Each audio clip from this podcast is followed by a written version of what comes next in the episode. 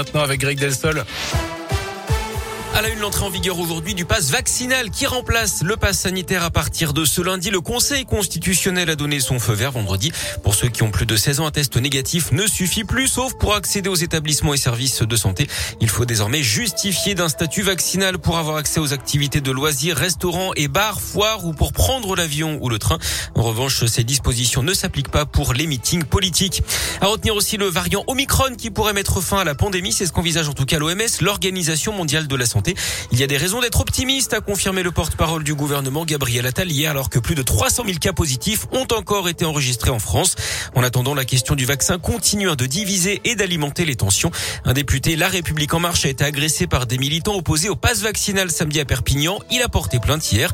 Une manifestation d'opposants aux restrictions sanitaires a également rassemblé 50 000 personnes à Bruxelles, en Belgique, avec des dégradations et des affrontements avec la police. Note également que la crise sanitaire a augmenté le sentiment de solitude des Français. Ça concernerait une personne sur 5, 6% de plus qu'avant la pandémie. On en sait plus sur l'accident mortel sur la 42 dans l'Ain. Samedi, une collision entre deux voitures à Pérouge qui a fait deux morts et un blessé grave. D'après le progrès, les deux conducteurs impliqués avaient bu avant de prendre le volant. Selon les premiers éléments, les deux victimes seraient un homme de 47 ans et sa petite amie de 23 ans, tous les deux originaires de l'Isère. L'automobiliste se serait endormi au volant avant de perdre le contrôle de son véhicule qui s'est retrouvé immobilisé au milieu de la chaussée. Il aura ensuite été percuté par le conducteur du second véhicule âgé d'une soixantaine d'années qui souffre de plusieurs fractures. Il a été transporté à l'hôpital à Lyon. Il devrait être entendu prochainement par les gendarmes. Il risque 7 ans de prison pour homicide involontaire. Trois hommes jugés à Moulins dans l'Allier à partir de ce lundi aux assises. D'après la montagne, ils sont soupçonnés d'avoir provoqué la mort d'un habitant de 26 ans en décembre 2018 après une bagarre dans un parc entre deux groupes de jeunes. Deux autres hommes de 25 et 26 ans avaient également été blessés.